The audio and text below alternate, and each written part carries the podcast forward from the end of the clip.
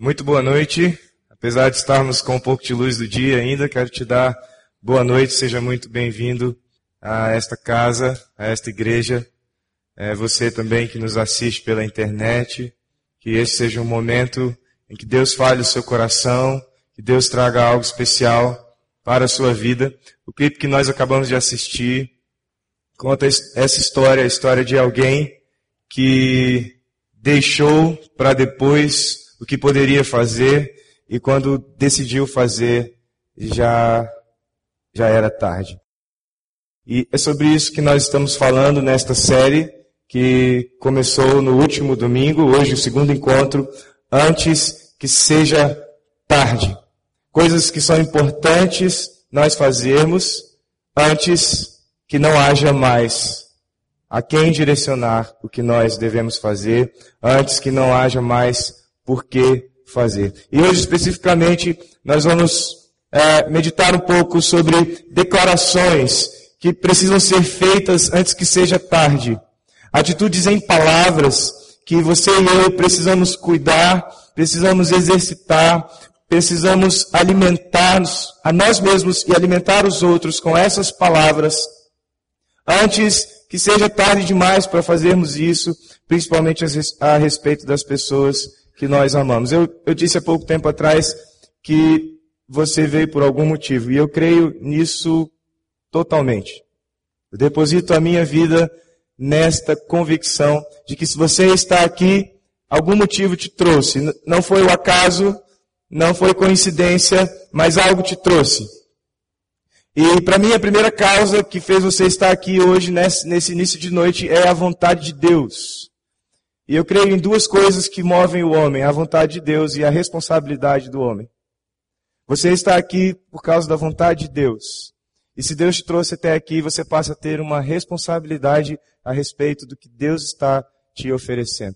Então eu peço que nessa noite você abra o seu coração, você abra a sua mente para receber não o que um homem quer trazer para você, não o que a religião quer oferecer para você, não o que uma igreja é, quer que você aceite, mas o que Deus oferece para você, a proposta de vida que Deus faz para você hoje, que essa proposta você esteja aberto, aberta a aceitá-la. Meu nome, meu nome é Felipe, eu sou o pastor de jovens desta igreja e hoje eu tenho o enorme prazer de compartilhar com você verdades dessa palavra. Antes de nós entrarmos propriamente no assunto de hoje, eu quero que você entenda que tudo que nós falarmos aqui, tudo que eu abordar aqui através da mensagem que estou trazendo hoje, tudo isso está ligado, está firmemente arraigado na Bíblia, na palavra de Deus. Eu desejo que você receba isso não como um conjunto de regras de, que, de alguém que se dedicou a propor um estilo de vida para você, mas que você entenda que tudo que for falado aqui vem diretamente da palavra de Deus, vem diretamente do coração de Deus para a sua vida. Eu cresci no lar cristão, é, mais precisamente eu nasci nesta igreja aqui, a igreja funcionava em outra localidade, lá no, onde funciona hoje o Campus Norte, onde temos um grupo também lá cultuando. É... E eu cresci aqui, e cresci dentro de uma família cristã. E nos meus aconselhamentos eu costumo falar com as pessoas é, que estão sofrendo por alguma mágoa, por algum sofrimento, por alguma marca que ficou na sua história de vida. Eu falo sobre os grandes episódios. Na nossa vida existem grandes episódios. Se você parar para pensar, você vai lembrar alguns deles, do seu passado. Desde a sua infância até hoje, ocorreram na sua vida grandes episódios. E esses grandes episódios, eles têm é, a condição de, de certa forma, forjar o seu caráter, forjar o meu caráter. Apenas um episódio tem o poder de mudar, de reconectar algo dentro de você, algo no seu relacionamento com as pessoas e até mesmo algo no seu relacionamento com Deus. Quando eu tinha aproximadamente seis ou sete anos, eu não me lembro exatamente o que eu fiz, mas eu sei que meu pai me disciplinou. Passado pouco tempo depois dessa disciplina, eu me recordo da imagem do meu pai, ajoelhado diante de mim, com lágrimas escorrendo no seu rosto, e ele se ajoelhou para ficar da minha altura, e eu não sei o que eu fiz, eu não sei por que ele me disciplinou, mas eu lembro de, de que meu pai, eu com seis, sete anos de idade, meu pai de barba, bigode, ainda tinha cabelo na cabeça, hoje ele não tem mais. Mas ele ajoelhado diante de mim, dizendo: Meu filho, eu quero te pedir perdão, porque eu te disciplinei, mas eu errei em te disciplinar. Eu não deveria ter feito o que eu fiz, e eu estou aqui diante de você para te pedir perdão, e eu quero saber se você me perdoa e se você pode me dar um abraço. Não me lembro o que eu fiz, é, não me lembro o que aconteceu, o que motivou aquele episódio, mas eu lembro daquele episódio e como esse episódio marcou a minha vida, como, como, como esse episódio forjou quem eu sou, forjou o meu caráter. Eu nunca mais esqueci disso. E eu me tornei uma pessoa que sempre busca perdão e sempre busca perdoar. Pense um pouco a respeito do seu passado. Que grandes episódios aconteceram na, minha, na sua vida. Na minha vida não aconteceram somente grandes episódios bons como este. Aconteceram grandes episódios ruins que me marcaram negativamente e que de certa forma também influenciaram, pelo menos um bom período da minha vida, a maneira como eu me relacionava com as pessoas, a maneira como eu me enxergava, a maneira como eu cria que Deus me enxergava. Como é com você? Por mais que você não conheça a palavra de Deus, por mais que você não tenha muita intimidade com a Bíblia, você sabe que as palavras proferidas por alguém que tem importância para você, ou até mesmo uma pessoa que nem tanta importância tem, mas a palavra proferida de uma maneira precisa, de uma maneira ah, ah, pensada, ela pode causar um grande efeito na nossa vida, tanto no sentido positivo como no sentido negativo. As palavras, elas podem marcar muito mais, muito mais do que uma boa palmada, por exemplo. Nós estamos num tempo em que há uma discussão grande a respeito disso, não é? Uma discussão a respeito se é certo ou não disciplinar a criança fisicamente. Mas tem muita gente que se preocupa demais com a disciplina física e se preocupa de menos com as palavras proferidas. Certa vez eu estava entrando em um restaurante aqui em Brasília e eu vi uma mãe muito alterada segurando pelos braços o seu filho em torno de cinco anos, e ela segurava firmemente o braço do seu, do seu filho, e ela chacoalhava ele com um certo cuidado para não machucá-lo, mas ela olhava bem dentro do olho dele e dizia: Eu não te aguento mais. O que é pior? Uma boa palmada ou um olhar no fundo do olho afirmando: Eu não te suporto mais. Eu não aguento você. As palavras podem ferir. E a palavra de Deus, ela tem muitas, muitas advertências para mim e para você com o uso da língua, com o uso da palavra. Nós precisamos ter cuidado da maneira que falamos. Nós precisamos ter cuidado com o que falamos. Nós precisamos investir no que falamos para as outras pessoas, porque assim poderemos transformar vidas positivamente. Ou se não cuidarmos bem do que falamos, podemos transformar vidas negativamente. Mas eu quero levantar um outro sinal amarelo, preste atenção nisso, é que eu vou falar para você que atitudes, ações que você que vão te ajudar a nortear a maneira que você deve desenvolver a sua vida, o controle das palavras, o controle da sua língua, para que você seja usado sempre como um fator abençoador na vida de alguém. Mas eu preciso te alertar que se você focar somente nas suas atitudes, se você focar somente naquilo que você pode fazer, naquilo que você pode deixar de fazer, as coisas podem mudar momentaneamente, mas elas não vão mudar definitivamente. Por isso eu peço que você ouça essas palavras e que você deixe a palavra de Deus mudar não somente a sua atitude, mas mudar o seu coração. E o poder para mudar o coração só tem a palavra de Deus. Não a minha palavra, não o meu poder de te convencer, não a minha capacidade de argumentar a respeito de algum assunto, mas eu creio que a palavra de Deus tem nela poder dado por Deus, pelo Espírito Santo de Deus, para tocar o seu coração e te mudar de dentro para fora e não de fora para dentro. Veja que Jesus diz a respeito daquilo que falamos. Está lá no Evangelho de Mateus, capítulo 12, versículos 35 a 37. Diz assim: O homem bom do seu bom tesouro tira coisas boas, e o homem mau do seu mau tesouro tira coisas más. Antes deste versículo, antes deste primeiro versículo, existe o final do versículo que antecede, o versículo 34, aonde Jesus diz uma frase que talvez mesmo você que não conheça muito bem a Bíblia, você já ouviu essa frase. Ele diz: "A boca fala do que o coração está cheio. Os lábios pronunciam aquilo que mora dentro de nós." E então Jesus diz: que o homem bom tira coisas boas do seu bom tesouro. O homem mau tira coisas más do seu mau tesouro. Mas eu lhes digo que no dia do juízo os homens haverão de dar conta de toda palavra inútil que tiverem falado, pois por suas palavras você será absolvido e por suas palavras você será condenado. Veja como a Bíblia leva a sério essa questão do que falamos.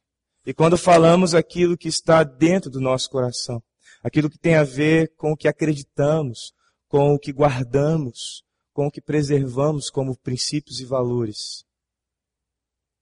Pense nos momentos mais autênticos, mais espontâneos da sua vida e tente, numa fração de segundos, resumir este estes momentos em, em um adjetivo a respeito de como você usa a sua palavra. Você se enquadraria numa pessoa sábia, numa pessoa ponderada, numa pessoa que sempre se refere a alguém com muito cuidado, com muito zelo, ou há momentos na sua vida em que as coisas perdem o controle e você fala coisas das quais você se arrepende. Houve episódios na sua vida em que você, ao lembrar, sente o constrangimento daquele momento, sente a dor daquele momento, sente como você deveria ter repensado suas palavras ao dizer aquilo. Deus hoje quer restaurar o seu coração neste sentido. Restaurar a sua vida para que você retome uma postura diante de Deus de cuidar com as coisas que você diz, as pessoas que estão ao seu redor. Se você tiver a sua Bíblia, você pode abrir no texto de Tiago, capítulo 3. Tiago é um texto da Bíblia, uma carta escrita pelo apóstolo Tiago, irmão de Jesus. Ele está lá mais para o fim da Bíblia, você pode abrir lá no capítulo 3. Ou se você não tiver a Bíblia, não se constranja, você pode acompanhar aqui comigo pelo telão. Veja o que a palavra de Deus diz.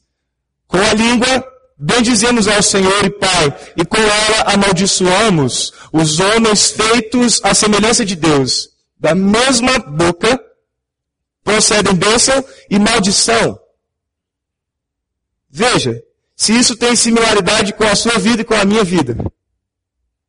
Há momentos em que nós conseguimos nos controlar, há momentos em que nós não conseguimos nos controlar.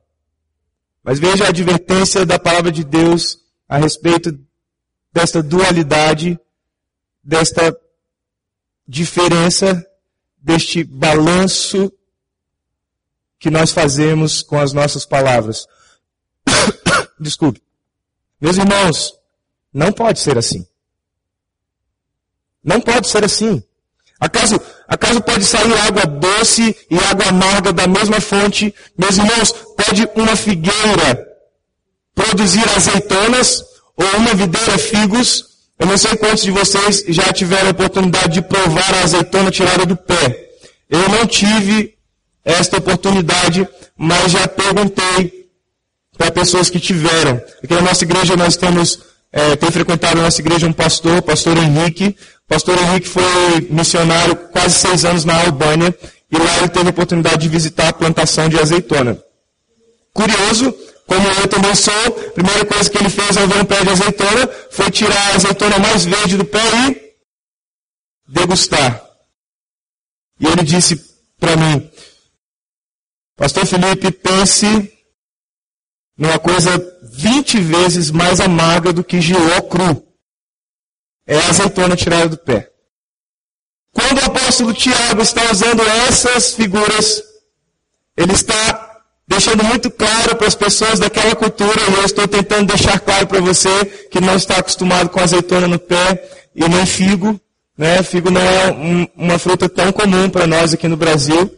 Ah, mas ele está comparando o figo, um dos frutos mais doces, mais saborosos da região do Oriente Médio, com a azeitona, um dos frutos mais amargos em toda a terra.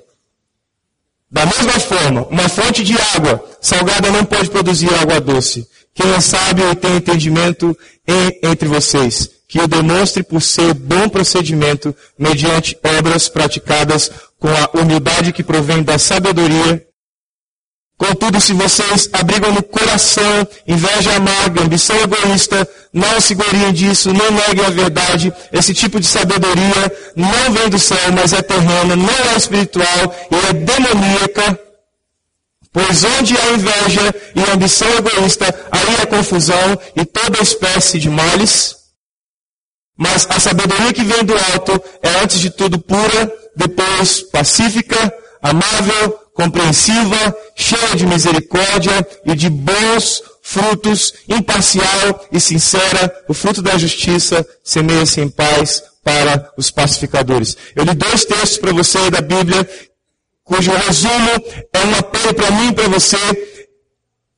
Antes de falarmos sobre o que você diz, o que você fala, eu preciso falar sobre o que está aqui dentro, porque aquilo que você fala tem a ver com o que você guarda.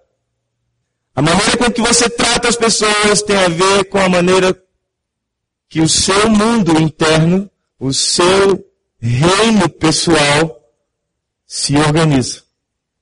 Então vamos, vamos lá, prepare o seu coração e vamos para as afirmações bíblicas que vão ajudar você a perceber que você precisa mudar algo em seu coração. E não perca tempo, mude hoje, reconheça hoje, trabalhe, deixe Deus trabalhar em sua vida hoje. Lucas 6, versículo 31 diz: Como vocês querem que os outros lhes façam, façam também vocês a eles. Veja, Jesus está dando um princípio a respeito de como lidarmos com as outras pessoas. Se você não sabe muito bem como lidar com alguma pessoa específica na sua vida, é uma pessoa difícil, é uma pessoa desconhecida, ela é uma pessoa que você ainda não adquiriu muita confiança, então a Bíblia te dá um norte.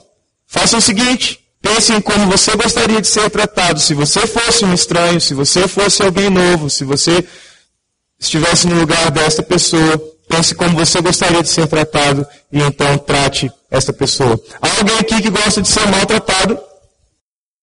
Ok, estou falando com as pessoas certas. Eu também não gosto de ser maltratado. E por isso, eu quero que hoje você, se você estiver com seu esboço, com seu, seu papel aí para você completar, você complete aí guarde no seu coração. Reconheça e declare o valor daqueles que o cercam. Declare o valor daqueles que o cercam. O meio corporativo, o meio das empresas já entendeu muito bem isso. Quando eu trabalhei é, fora do contexto da igreja, eu trabalhei em empresas, corporações fora, havia um princípio a respeito de crítica. E dizia assim, quando você for criticar alguém, principalmente se for alguém hierarquicamente abaixo de você, você começa reconhecendo nessa pessoa os valores que ela tem. Mas não faça isso de maneira falsa, de maneira mecânica. Antes de você criticá-la, observe a vida dela verdadeiramente, observe sinceramente, encontre os pontos positivos dela e então procure ela para ter uma conversa que comece pelos pontos positivos até chegarem aos pontos negativos. Por que isso? Porque todos nós gostamos, todos nós nos sentimos bem quando alguém demonstra que nos observa não só negativamente, mas positivamente. Criticar é muito fácil. Achar defeitos é muito fácil. E todos nós somos experts nisso. Provavelmente quando eu subi aqui, alguns que não me conheciam já criaram um certo bloqueio. Falaram, quem é esse maluco que subiu no palco? Criticar é rápido. Criticar é fácil. Nos indispor é muito rápido. Mas se nós pararmos, olharmos para o nosso próprio coração e percebermos essa tendência e cuidarmos dela, e submetermos este coração a Deus e deixar que Deus o remonte, o reorganize, nós passaremos a agir com as pessoas da maneira que nós gostaríamos de ser tratados, como Jesus nos, nos ensina a fazer. A segunda coisa que a palavra de Deus nos ensina está em Efésios capítulo 4, versículo 32. Veja o que diz a palavra de Deus. Sejam bondosos e compassivos uns para com os outros, perdoando-se mutuamente, assim como Deus perdoou vocês em Cristo. Jesus conta uma história a respeito de um senhor, um servo e um conservo. O servo devia algo ao senhor, mas ele não tinha como pagar, então ele volta-se para o senhor e diz: Senhor, eu não tenho como pagar. Se eu não pagar, minha mulher será levada como escravo, meus filhos como escravos. Então o Senhor diz: Então, meu servo, você está perdoado de todas as suas dívidas. Então esse servo perdoado procura o seu conservo, servo do servo. E este servo do servo também deve, mas deve ao servo. E ele diz: Você me deve algo. E o conservo diz: Eu não tenho como pagar. Minha mulher será levada como escrava, meus filhos também, porque eu não tenho como pagar. Por favor, perdoe a minha dívida. E este servo diz: Não, eu não perdoo a sua dívida. E então o Senhor fica sabendo que o seu servo não perdoou a dívida do seu conservo. E então ele retira o perdão daquele homem e deixa aquele homem ser castigado severamente, como for merecido a ele. Eu não quero amedrontar você a respeito do relacionamento de Deus com Deus. Mas eu quero dizer para você que quando nós não estamos dispostos a perdoar alguém por aquilo que ele nos infligiu, é porque na verdade ainda não entendemos o perdão de Deus sobre a nossa vida. Eu quero hoje que você entenda isso profundamente, que Jesus Cristo morreu na cruz do Calvário para perdão dos seus pecados, para perdão dos seus erros, as suas falhas que de alguma forma ofendem a perfeição e a santidade de Deus, todas essas falhas podem ser cobertas pelo sangue de Jesus. Basta você hoje se entregar a Ele e dizer: Meu coração é teu, eu quero mudar a minha vida, eu quero mudar as minhas atitudes, eu quero mudar os meus relacionamentos. Então, busque sabedoria divina para admoestar e orientar a quarta coisa, emendada com essa já, que eu quero falar para você, é confesse suas falhas e peça perdão. Confesse suas falhas e peça perdão. Provérbios, capítulo 28, versículo 13 diz: Quem esconde os seus pecados não prospera, mas quem os confessa e os abandona encontra misericórdia. Sabe quem entendeu isso muito bem? Um homem chamado Davi. O rei Davi tentou esconder por muito tempo um pecado. Ele cometeu um adultério, não só um adultério, mas por desejo de adulterar, ele cometeu um assassinato. Ele matou o marido da mulher que ele desejava. Ele passou muito tempo com esse pecado escondido. Como rei, ele queria manter a sua imagem intacta, a sua reputação intocada. E ele tentou esconder esse pecado por algum tempo, mas Deus o trouxe à tona. E Davi aprendeu uma grande lição, que está lá no Salmo 32, versículos 3 a 5. Veja o que ele aprendeu. Eu desejo que você nessa, nessa noite também acolha em seu coração este mesmo aprendizado.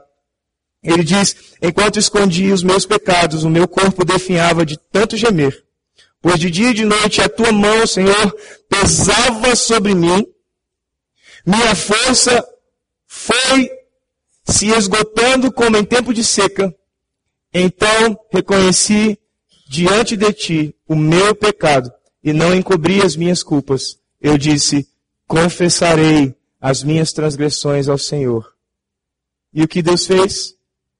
O que Deus fez?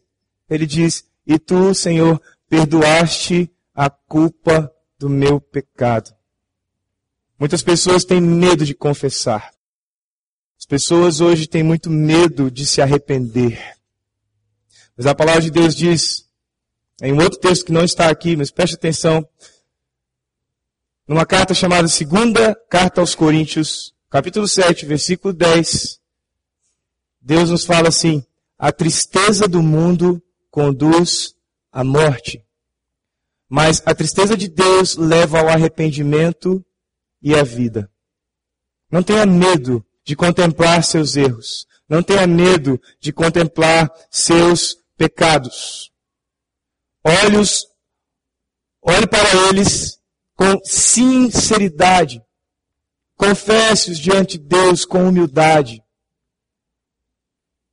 E acontecerá na sua vida a mesma coisa que aconteceu na vida de Davi. Ele disse: Puxa, quando eu escondia meus pecados, eu sofria, mas quando eu os confessei, uh, que alívio! Eu fui perdoado. Mais uma coisa para você guardar em seu coração.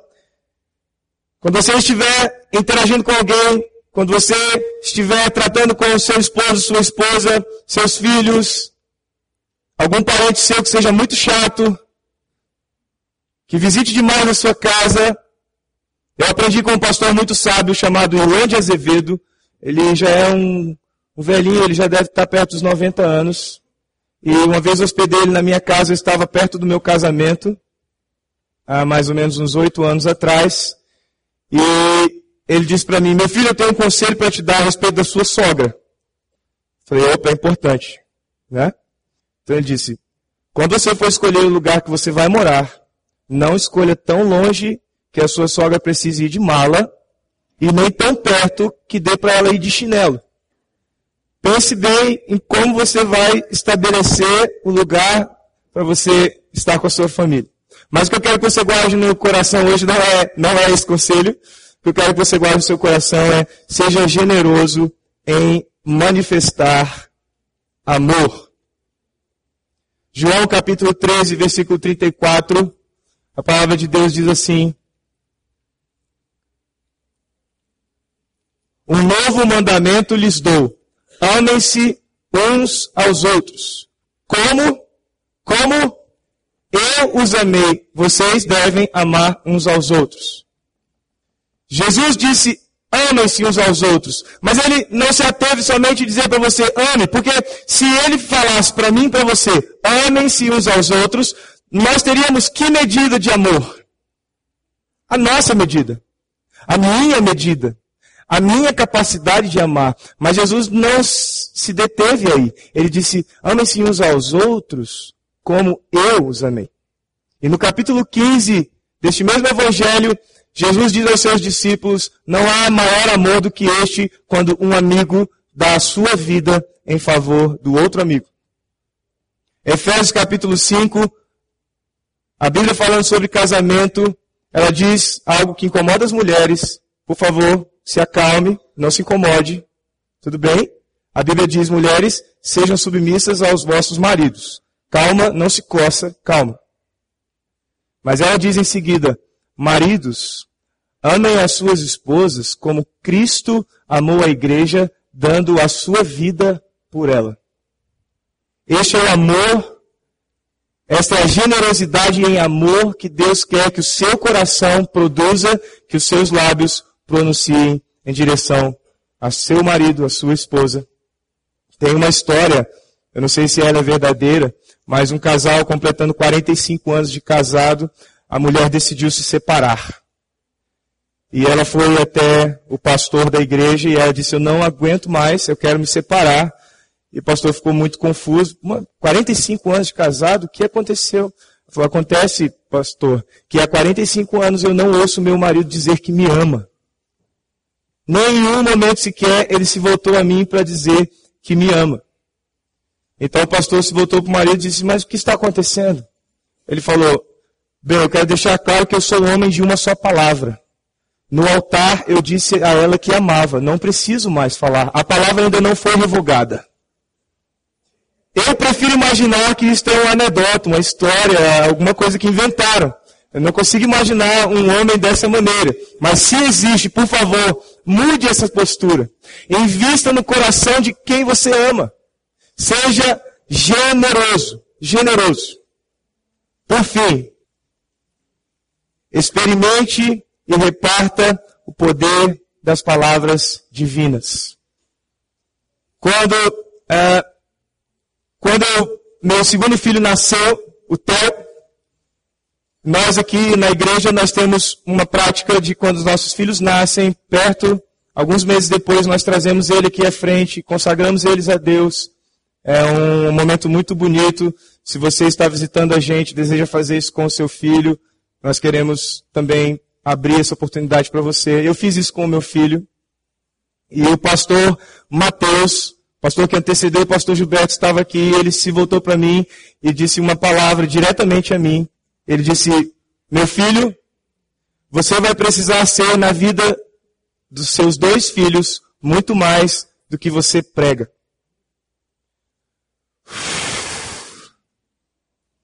Eu respirei bem fundo e falei: Uau, que desafio para a minha vida.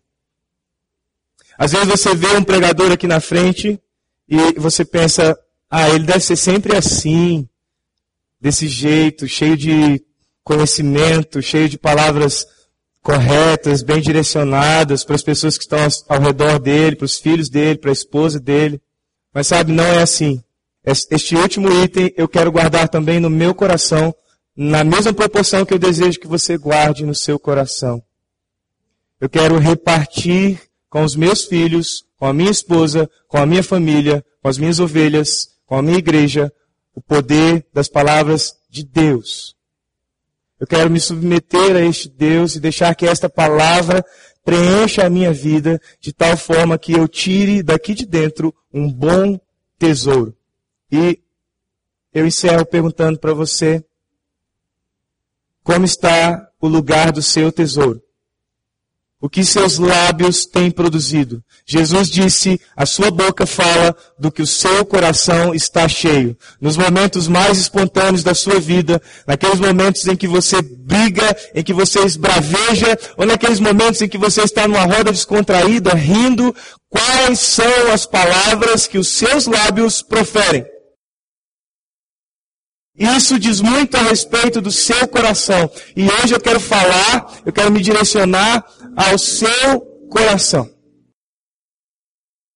Se a sua vida tem se resumido muito mais a palavras mal direcionadas, mal colocadas, a relacionamentos quebrados pelo mau uso da língua, se você fere muito pessoas, ou se você se sente hoje ferido por pessoas que direcionaram palavras duras a você, injustas, às vezes justas, mas de uma maneira injusta, e isso te feriu. Quero te convidar a fechar seus olhos, abaixar a sua cabeça, mas abrir o seu coração diante de Deus. Eu quero que você faça esta oração comigo. Senhor Jesus, eu entendo hoje que a minha boca fala o que mora em meu coração. E eu quero mudar isso, Senhor. Eu quero que a minha boca continue falando o que está no meu coração, mas eu quero que o que está no meu coração seja mudado, seja transformado. Se o que habita no meu coração é rancor, mágoa, frustração, eu quero hoje deixar isso de lado e pedir que o Senhor tome o meu coração e faça da tua presença dentro de mim a fonte das coisas que eu vou falar. Eu te peço isso em nome de Jesus. Amém.